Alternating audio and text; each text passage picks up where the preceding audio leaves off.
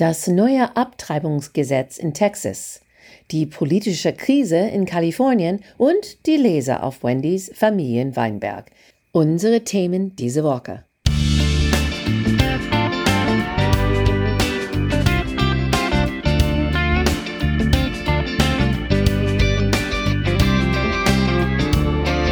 Hey guys, welcome to Amerika übersetzt. Ein Blick über den Teich von zwei Amerikanerinnen. I'm Wendy Brown. And I'm Jennifer Bourguignon. Heute ist die 7. September und der Tag nach Labor Day in Amerika und Stichwort in Amerika. Wendy, wir sehen uns auf, auf der Bildschirm, aber wo bist du genau? Was ist das? ja, ich bin in die Nähe von Santa Cruz, Kalifornien. Das ist so ungefähr eine Stunde südlich von San Francisco. Und ich sitze hier in einer Jurte, eine, so wie eine mongolischen Hütte. Ist rund und äh, mit Stoff abbedeckt. Und das ist, wo mein Bruder und seine Frau wohnen hier in Kalifornien. Und da bin ich auch. Und es ist 5 Uhr morgens. Und die wohnen in dieser Jurt? Ja, ja, wir haben zwei hier auf dem Grundstück und ja, es ist ähm, ganz gemütlich, muss ich ehrlich sagen. Ist es wie Glamping oder ist es ein, ein Schritt höher als Glamping? Oder nein, nein, ich würde sagen, ein Schritt höher. Wir haben hier Satellitempfang, so ähm, wir haben ein Wi-Fi-Netz, wir haben einen äh, Geschirrspüler und äh, einen Kühlschrank mit Tiefkühl und es ist alles hier, das man braucht. Es ist einfach nur wie ein Tiny House. Ja, es ist ähm, ganz gemütlich. Also wenn der Weingut nicht gut funktioniert, dann können die ein Agrotourismo da öffnen mit ihrer Jürte. Und äh, wir würden mehr über der Weingut und der Weinlese und der Brand und ähm, was passiert jetzt in Kalifornien. Und Wendy wird ein bisschen mehr erzählen, aber wir wollten ein bisschen erstmal ein paar Themen für diese Woche. Und ähm, Wendy, ich, ich frage äh, dich erstmal, du bist vor Ort. Was sind die Themen? Gibt zwei Themen. Eins ist diese Texas-Abtreibungsgesetz, das gerade eben dieses äh, letzte Woche irgendwie durch das Texas-Parlament gekommen ist und dann von dem Supreme Court nicht abgelehnt war. So jetzt im Kraft tritt und so, dass keine Frau jetzt mehr als sechs Wochen jetzt schwanger sind, äh, die wissen das gar nicht mit sechs Wochen, aber wir kommen dazu, ähm, die können jetzt keine Abtreibung mehr in Texas bekommen. Die zweite Thema ist die Abberufung äh, von der Gouverneur hier in Kalifornien. Und der Wahl findet am 14. September statt. Und das Ding ist sowas von komisch, ein ganz altes, komisches Gesetz, aber es kann wirklich sein, dass der Gouverneur in Kalifornien abberufen sein wird das ist ein bisschen das Thema von dieser Woche, dann komische Gesetze. ja. Also wir fangen, wie du sagst, an ähm, mit Texas und ähm, du hast schon ein bisschen erzählt. Ich finde, was so komisch ist mit diesem Gesetz. Eine Frau in Texas jetzt darf nicht nach der sechsten Schwangerschaftswoche eine ähm, Abtreibung bekommen. Und wie ähm, viele Frauen wissen, man weiß oft nicht, bevor die sechste Woche, ob man schwanger ist, manchmal vier später eigentlich. Und wie das soll funktionieren. Also es ist schwer für einen Bundesstaat, diese Gesetze vor der, der Federal Court, vor die, die hohe Niveau ähm, Gerichtshof zu bringen, weil ähm, wegen Roe v. Wade. Roe v. Wade ist ähm, der Verurteilung von der Supreme Court. Das gibt der Recht zu Frauen, eine legale Abtreibung zu bekommen bis Viability. Das heißt normalerweise bis ungefähr die 22. oder 24. Woche. Aber vier andere rote ähm, Bundes Staaten versuchen auch das ähm, zu verhindern und wollen das entweder sagen, also nur bis die zwölfte Woche oder jetzt ähm, in Texas bis die sechste Woche. Und wie die das machen ist, wir sagen auf Englisch, they deputize. Das heißt, die geben der Recht zu normalen Leuten, also jeder Joe Schmo auf die Straße, jeder kann eine Klage vor ein Gericht bringen nicht gegen die Frau, aber gegen jede andere, die dieser Frau hilft in irgendwelcher Art. Das heißt ähm, Taxifahrer. Genau, ähm, ein Uber-Driver, ja. jemand von der Kirche, die, die gibt äh, Rat oder hört einfach zu, ähm, jemand, der Geld gibt, ihr, der Partner oder Partnerin von der Frau und auch selbst die Klinik. Wenn die erfolgreich sind mit dieser Klage, dann kriegen die 10.000 Dollar. So ist es wie ein Bounty Also es ist nicht nur eine Person, die kann diese Klage machen, aber so viel wie wollen, kann eine Klage gegen so viele Leute, wie die wollen. Und der Klinik, ähm, zum Beispiel, da diese Abtreibung gemacht hat oder nicht gemacht hat, kann nicht sagen, einfach so, das ist lächerlich, ich komme nicht. Wenn die verlieren, dann müssen die schließen. Punkt, fertig. Wenn die gewinnen, müssen die trotzdem äh, alles bezahlen. Die müssen die, die Courtkosten, die müssen die Rechtsanwälten äh, Kosten bezahlen. Aber der Person, die diese Klage macht, die muss nichts bezahlen. Also. Das kommt dann vor dem Supreme Court weil die Leute haben gesagt, das ist, das ist klar gegen das Roe v. Wade-Entscheidung. Aber die Supreme Court hat gesagt, dass sie das Inkrafttreten von dem Gesetz nicht verhindern können, weil Privatleute das Gesetz durchsetzen sollen und nicht Staatsbeamte. Und der Supreme Court kann nur die Aktivitäten von der Stadt kontrollieren und nicht von Privatleuten. Genau. Und in der Supreme Court, das ist die oberste Gerichtshof, es gibt neun Richter und Richterinnen und ähm, sechs davon sind kon mehr konservativ, drei davon sind mehr progressiv. Drei von diesen sechs hat Trump äh, nominiert und ich glaube, unsere Väter ähm, würde sagen, also es hat es gelohnt für Trump zu wählen, vielleicht nur deswegen, mhm. weil diese drei waren vor diese äh, Gesetz oder mindestens haben gewählt, nichts dazwischen zu kommen, mit zwei anderen von den konservativen Richter. Aber der Haupt Richter, John Roberts. Obwohl er konservativ ist, er hat oftmals mit die progressive ähm, Richter gewählt. Er war auch in seine, seine Opinion, das ist, was man schreibt, wenn man erzählt, warum wir die gewählt haben. Und er hat gesagt, dass er war sehr enttäuscht von die andere und ähm, dass man soll das nicht sehen als, als der Ende von Roe v. Wade, weil das ist nicht so. Aber für Leute, die pro-life sind, das heißt gegen Abtreibung, für dem ist das ein riesig Erfolg und das gibt auch dann die Mühe, so weiterzumachen und mit der Gedanken, dass es, es wäre jetzt möglich, wegen dieser ähm, konservative Richter Roe v. Wade wirklich rauszuschmeißen. Das ist absurd, weil in den USA, ich schätze so rund um 70 Prozent die Wähler wollen Roe v. Wade verteidigen. So, die mhm. glauben, dass Abtreibung äh, unter bestimmte Bedingungen ähm, schon erlaubt sein sollte. Und es gibt mhm. nur eine ziemlich kleine Gruppe von Menschen, die sind so wie Feuer und Flamme ähm, denken, dass die keine Abtreibung erlaubt sein sollte. Genau. Und es, dieses Gesetz, es gibt keine Abtreibung nach der sechsten Woche für nichts, nicht für Vergewaltigung ist oder kein anderer Grund. Man darf nicht. Punkt. Deswegen, die Menschen hier sind so aufgeregt. Und man mhm. sieht überall im Netz verschiedene Memes. Ich habe eins gesehen. If men could get pregnant, they could get abortions at ATMs. wie, wie übersetzt man das? Wenn ein Mann schwanger sein konnte, konnte man eine Abtreibung beim ATM bekommen. So ATM ist es. Ein, ein, eine, was heißt ATM? Cashpoint, also wo man ähm, Geld. Ja. Geldmaschine. Oder, Bankmaschine, ja. ja. Viele sagen jetzt, okay, sind die Republikaner jetzt gegen eine Wand gekommen oder nicht? Mhm.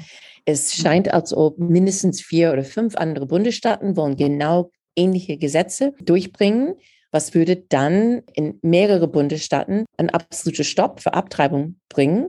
Mhm. In Oktober dieses Jahr kommt die obersten Kriegshof wieder ähm, zusammen und die haben auf ihrer Liste auch ein Gesetz von Mississippi. Und dieses Gesetz sagte, dass man darf nicht nach der 15. Woche eine Abtreibung es war schon gedacht, dass der obersten Gerichtshof würden dieses Mississippi-Gesetz unterstützen und sagen, hey, nein, das geht schon. Das war Amy Coney Barrett, die allerletzte Richterin, die auf dem Supreme Court gekommen ist. Alle haben gesagt, jetzt haben die genug Stimmen da, unterhalb die neuen Richter. Und ist es in Gefahr jetzt? Und es sieht wirklich so aus wie du gesagt hast, ähm, Mississippi hat eine Klage, aber ähm, auch in Florida und andere, ähm, der, der Gouverneur von Florida hat schon gesagt, dass er würde genau äh, machen, was Texas gemacht hat. Dass deine Nachbarn und, und Taxidriver, ja. die, die, diese Leute alle. Ja. Aber das ist, ich meine, für Deutsche, das ist ein bisschen ein Throwback zu äh, eine andere Zeit, ne? so von die hm. Stasi. Und wenn die Nachbarn haben alle ähm, geguckt zu sehen, was alle machen. Und es kann einfach ein Geruch sein. Es muss nicht sein, dass sie feste Informationen haben. Und es gibt sogar eine Website, habe ich gelesen, wo man ähm, was schreiben kann und sagen so, ähm, hallo, ich weiß, dass so und so hat diese eine Person geholfen. Und es gibt auch, ich habe gehört, einen TikToker. Und diese TikToker hat was organisiert und hat gesagt, komm, wir crashen diese Website und alle schreiben irgendwas da rein, so dass es nicht mehr funktioniert. Es wird ein Kampf in ein Jahr ist der Midterm Election, ist der Midterm-Wahl und ähm, dieses Thema wegen dieses Gesetz in Texas wird ähm, eine große Thema sein nächstes Jahr vor der Wahl. Es gibt viele Amerikaner, die One-Issue-Voters sind. Die Wähler, die haben eine Thema und alles anders ist egal. Für viele Leute ist Abtreibung so ein Thema. Ich finde es irre, dass wir jetzt ein Gesetz haben, das selber die Supreme Court nicht ablehnen kann und hat so eine unglaubliche Bedeutung für eine Frau in ihr Leben. Selber in Irland, ja, die allerkatholischste Land in dieser Welt, erlaubt Abtreibung. Dass wir in den USA so weit zurückkommen, jetzt, ähm, ich, ich bin sehr enttäuscht. Das ist auch so, ich finde, hypokritisch, äh, weil diese Leute, die gegen Abtreibung sind, also die sind dieselben Leute, die für die Todesstrafe sind. Und sind auch diese Leute, die sagen, das ist meine Körper und ich muss nicht geimpft sein, wenn ich nicht will. Aber die Körper von einer Frau, das ist was anderes. Ähm, genau. Das macht Menschen hier unglaublich verrückt. Die alle sagen, du darfst mir nicht sagen, dass er eine Maske tragen muss, überhaupt irgendwo. Aber ich kann dir erzählen, dass du jetzt dieses Kind behalten musst. Hm. Ist irre. Und die sind auch dieselben Leute, die gegen ähm, Mutterschutz sind und gegen Sozialhilfe sind dann für die ja. Frau, die dieses Kind bekommt. Es ist ganz viel, das total hypokritisch ist. Und deswegen regen so viele Leute sich auf.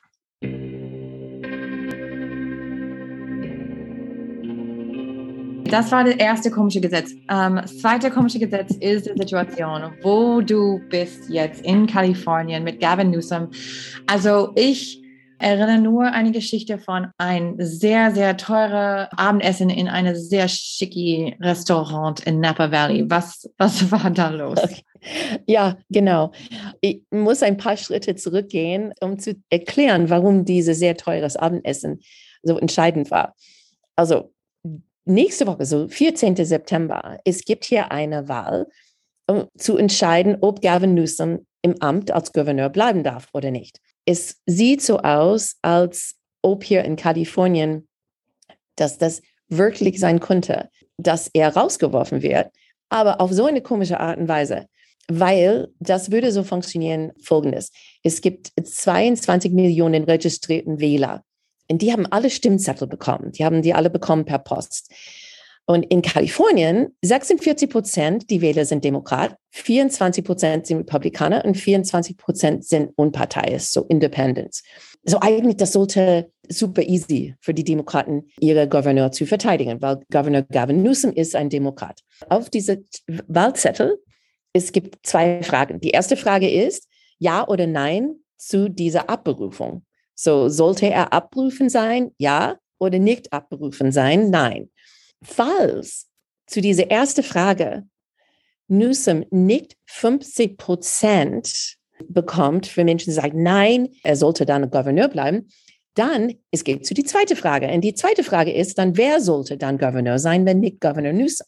Er darf nicht auf dieser zweiten Liste sein. Es gibt aber 45 verschiedene Namen auf die Liste von meistens Republikaner und nur ein paar Demokraten, die wollten keine gute Demokraten auf die Liste tun. Es kann sein, dass wenn weniger als 50 Prozent verteidigen Newsom, dann wir haben einen Gouverneur in Kalifornien, der 10 Prozent, 15 Prozent die Stimmen bekommt und er wird Gouverneur.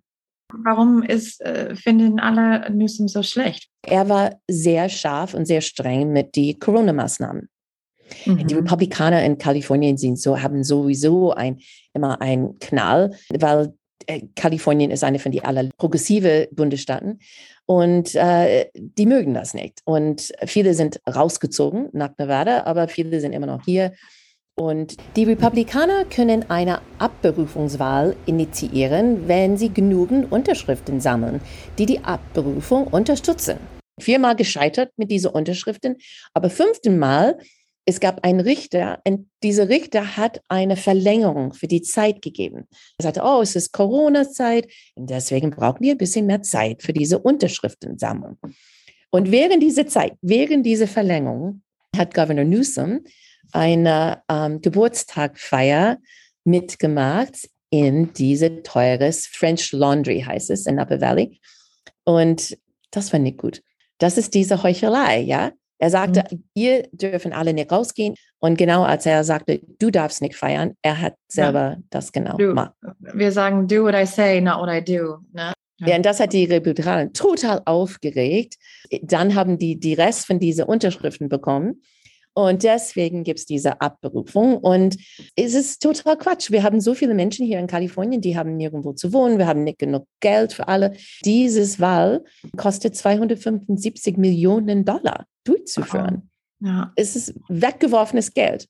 Das ist echt dumm von ihm. Aber andererseits, also ob das wirklich ähm, ein Recall notwendig macht, Natürlich nicht. Und das ist genau der Punkt. Es ist absurd. Ja, er hat nichts falsch gemacht. Eigentlich hat es gut hier gemacht in Kalifornien.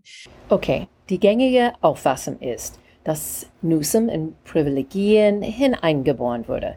Sein verstorbene Vater war ein juristischer Fixer für seinen Freund Gordon Getty, Spross des Getty-Ölvermögens. Getty dann investierte in Gavin Newsoms erste Geschäft. Der gut aussehende, athletische ehemalige Bürgermeister von San Francisco ist bekannt für den Zusammenbruch seiner Ehe mit seiner ersten Frau Kimberly Guilfoyle. Sie ist jetzt die Freundin von Donald Trump Jr. und eine Affäre mit seiner Sekretärin aber seine Anhänger bevorzugen die Underdog-Geschichte eines Mannes mit schwerer Legasthenie, dessen Eltern sich in jungen Jahren getrennt haben und der von seiner Mutter aufgewachsen ist, die mehrere Jobs hatte und Pflegekinder aufnahm, um die Rechnung zu bezahlen. Seine Persönlichkeit lässt ihm als jemand von der Oberschicht rüberkommen, aber er hat das Geld verdient und er verwendet nicht immer das beste Urteilsvermögen. Aber die Wahlalternativen haben so gut wie keine Regierungserfahrung. Newsoms führender republikanischer Nachfolger scheint der konservative Talkshow-Moderator und Anwalt Larry Elder zu sein, der Kaliforniens erste schwarze Gouverneur wäre, wenn er die Abberufungswahl gewinnt. Er hat eine lange geschickte, abfällige Bemerkung über Frauen, wird der häuslichen Gewalt beschuldigt und bestreitet, dass es überhaupt ein Gender Pay Gap gibt. Das klingt für mich eher als ein Filmskript in Los Angeles als eine echte Wahl in Kalifornien. Es war eine persönliche Entscheidung, es war Bad Judgment, aber genau.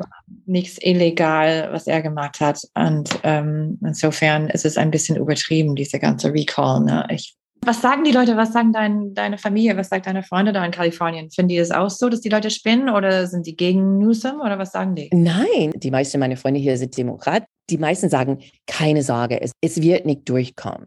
Mhm. Aber das ist genau das Gefahr jetzt. Die Republikaner sind aber so entsetzt, die sind sehr mobilisiert. Hier gibt es die Gedanken, dass wenn nicht genug Demokraten diese Wahlzettel reinschicken oder mhm. zur Wahl kommen am 14., dass die Republikaner, auch wenn die, die halb so viele ähm, Wähler hier in diesem Bundesstaat haben, es mhm. kann wirklich sein, dass das durchkommt. Ja. Ja, ich habe auch viel äh, Vote No Werbung auf Social Media. Republikaner nur mit einer kleinen Mehrheit könnte gewinnen. Aber also für, für die demokratische Seite, es gibt nur Newsom. Ne? Es gibt keine andere demokratische Kandidat oder sowas. Ja, es gibt ein paar Namen auf dem Zettel, aber keine ist auf dem Niveau von Governor Newsom. Mhm. Klar, er sollte im Amt bleiben, aber das ist absurd. Dieses eine absurdes Gesetz, das, das seit 1911 gibt. Mhm. Und ähm, das ist genau wie Arnold Schwarzenegger ins Amt gekommen ist hier in Kalifornien ja. als Gouverneur. Das war auch ein Recall-Election, eine Abberufung. Total Recall? das war ein schlechter Witz. Das war ein, ein Ja, aber weißt du, wenn Newsom verliert, dass wir eine wie Larry Elders bekommt, der eine konservative Crazy Man ist. Aber das Schlimmste ist, ist, dass in Kalifornien, wir haben zwei Senatoren und eine ist Dianne Feinstein und sie ist die allerälteste Senatoren jetzt. Wie ist so wie 100 Jahre alt, oder? Ja, fast. Sie ist, äh, ich denke, sie ist 90 etwas oder spät 80. Wenn sie dann in die nächstes, nächstes Jahr stirbt oder aus dem Amt treten muss, dann der Gouverneur von Kalifornien darf entscheiden, wer ihre Sitz in den Senat übernimmt. Egal welcher Partei. Egal Also- welche Partei. So wenn wir jetzt eine republikanische hier haben als Gouverneur in dieser Zwischenzeit bis zur nächsten Wahl, dann er kann ein Republikaner im Senat sitzen. Und dann verlieren die Demokraten die Mehrheit im Senat. Ja, Ja, und der Mehrheit ist immer noch so knapp. Ähm, Mhm. Also nur mit äh, Kamala Harris, äh, Vizepräsident, als die 51. Äh, Stimme ähm, für die Demokraten. Ja, das ist sehr, sehr, sehr spannend. Ähm, wir würden auch so Augen auf äh, Kalifornien haben für, für diesen Grund auch. Aber wir haben auch jetzt ähm, Augen auf Kalifornien wegen nochmal die Waldbrand. Ich meine, wo du bist jetzt, ist, ist safe, ne? aber in äh, Lake Tahoe, das, die, die Bilder sind unglaublich. jeder hier kennt jemand in die Lake Tahoe. Ich habe einen Cousin, der schon evakuiert ist. Aber man merkt schon hier in Nordkalifornien allgemein, äh, die Menschen sind, we say, we're on pins and needles. So die sitzen bereit, sofort zu fliehen oder, oder ein Brand ähm, zu löschen oder sowas. Brand ist hier so äh, aktuell. Ähm, letztes Jahr ist ein ähm, Waldbrand durch und über unsere Weingut gekommen hat Mhm. eine riesen Menge von ähm, diese Tal, wo wir wohnen, total runtergebrannt und überall sieht man immer noch Schilder, die sagen CZU, Survivors, we love you, we stand by you. Das Trauma und die Unterstützung ist immer noch sehr spürbar hier. Und gibt es immer noch der Gefahr, also ihr, ist es nicht so, dass alles, äh, es war so eine große Feuer letztes Jahr, dass es, es könnte nicht wieder passieren ein Jahr später, oder? Doch, es ist noch gefährlicher sogar, weil es ist nicht, als ob es verwustet ist hier. Es ist Mhm. all diese halb gebrannte Bäume überall und die sind noch trockener. Und so noch ein, ein Brand konnte durchkommen und ähm, würde immer noch genug haben, um zu brennen. Wow. Ähm, und äh, auf unsere Weingut, wir ähm, haben äh, Leute jetzt, die fällen Bäumen den ganzen Tag durch, weil wir mussten unsere Wald befreien von alle diese abgebrannte Bäume. Aber Ja. das Gute ist, dass wir sind in die Weinlese jetzt, Wie sind die, die, wie sagt man, die, die Wein, äh, die Rebe. die Rebe, genau. Wie sind die. Rebe? Sind die ähm, fit noch oder, oder sind viel kaputt von der Brand? Oder gibt es noch Weintrauben überhaupt? Ja, ja, ja. So, wir haben die ganze Ernte letztes Jahr verloren wegen dieses Rauch. Aber Rebstücke sind ziemlich äh, tough, zäh. Alle unsere Pinot Noir ist zurückgekommen. Das habe ich gerade eben geerntet äh, letzte Woche. Sieht super aus. Eigentlich ein Weinberg stoppt die großen Feuern, weil es gibt nicht genug da zu brennen. Aber die Teile von dem Weinberg, die nah dran an dem Wald sind, dann die haben es schon wirklich ja, abbekommen und die waren Viele von den Rebstöcke da haben es nicht geschafft, aber andere, die versuchen neue kleine Zweige rauszuschießen und ähm, die sind ziemlich zäh. Und, aber allgemein, die Winzer hier in Kalifornien sind so froh, dass wir bis jetzt ähm, gespart sind für noch ein Brand und Luft hier ist rein und wunderschön und ähm, wir haben traumhaftes Wetter gehabt diese ganze Saison und bleibt so jetzt ein bisschen zu heiß dieses letzte Wochenende. Was bedeutet, dass diese Woche ganz viel muss jetzt reinkommen und ist Mhm. jetzt reif. Und bist du nur am Arbeiten da? Und, und wie sieht das aus dann? Bist du so wie diese I Love Lucy äh, Sendung, wo die Leute laufen barfuß äh, in die Weintrauben? Oder wie? Das? du lagst, aber wir treten wirklich unsere Trauben. Wir sind eine sehr steile und ähm, so sehr feine Weinberg, insofern dass alles mit, mit dem Hand ähm, abgeschnitten und dann ist runtergebracht. Es ist eine sehr selektive Vorgehen, dass wir haben alle Blätter müssen raus, alle nicht komplett reife Trauben müssen raus. Was reinkommt, ist pur. Es ist, die schmecken so gut. Wir haben Pinot Noir rangebracht, so Spätburgunder, Chardonnay. Und die Chardonnay musst du so verpressen. Die anderen, die Rottrauben, dann, die kommen in Gärungsbehälter. Und die treten wir mit Füßen. Nicht barfuß, aber mit großer Gummistiefel. Aber das ist echt schwere Arbeit. Es ist immer was los. Ich bin in letzter Zeit viel beim Sortieren. Wir quatschen miteinander, wer tolle und, Musik spielt. Und, und vielleicht auch ein bisschen? Nein, nicht während der Arbeit tagsüber, aber natürlich abends, dann gibt es immer tolle Wein. Klingt gut. Hoffentlich äh, kriegst du ein, zwei Flaschen in deine Koffer rein. Ich habe einen extra Weinkoffer. Sieht so mhm. aus genau wie eine normale Koffer, aber es ist innen drin mit Schaum gestylt, sodass man zwölf Flaschen mitbringen kann und die sind alle sicher da drin. Alle Freundinnen in Deutschland wollen immer unsere Weine trinken. Ich sage, ich habe nicht viel in Deutschland. Ich bringe die nur zwölf Flaschen an einmal mit. So ähm, mhm. viel gibt es nicht in meinem Keller von meinen eigenen Weinen. Wenn du Hilfe damit brauchst, Wendy, sag Bescheid. es ist eine tolle Zeit. Wir haben ganz viele, die vorbeikommen für die Tasting Room und alle sind so begeistert, dass diese Weingut durch diese Brand gekommen ist. Mein Bruder hat sein Haus verloren und dieses Haus sitzt oben auf dem Weinberg und ist äh, eine Memorial jetzt. Es ist traurig, aber genau wie die Redwoods, die rund um uns sind in diesem ähm, Wald, die kommen immer wieder zurück. Mhm. Und die schießen, die Redwoods, die dann abgebrannt sind, die schießen alle diese neue kleine Bäume von dem mhm. Wurzel raus. Und so mhm. die treiben wieder rund um den Baum, das abgebrannt war. Aber es wird ewig dauern, bis diese Wälder wieder so aussehen, wie die waren. Mhm. Aber es klingt wie die, die Leute von Kalifornien oder aus Kalifornien sind genau wie die Redwoods, die sind resilient. Äh, ich weiß nicht, was der Übersetzung von resilient ist. Die sind sehr toughen, harten Nuss zu knacken, würde man die, die sagen. Sind wie Arnold Schwarzenegger. I'll be back. Okay, dann sagen wir auch in die Worte von Arnie, äh, hasta la vista, baby. Dann genießt der Rest deiner Zeit und genau, dann bis zum nächste Woche. Vielen Dank für das Zuhören. Und wenn du Anregungen oder Kommentare hast oder Fragen oder andere Ideen hast, bitte, bitte uns schreiben. Uh, Twitter-Konto, Facebook-Seite oder unsere Gmail, America übersetzt at gmail.com. Wenn unsere Podcast dir gefällt, sagt eure Freunde und schreiben tolle Bewertungen für uns. Das gibt uns Mut, weiterzumachen. Unsere Musik ist von der talentierten Reha Omoyer in Amerika übersetzt, ist ein Projekt von Wendy Brown und Jeffrey Bourguignon. Bis nächste Woche.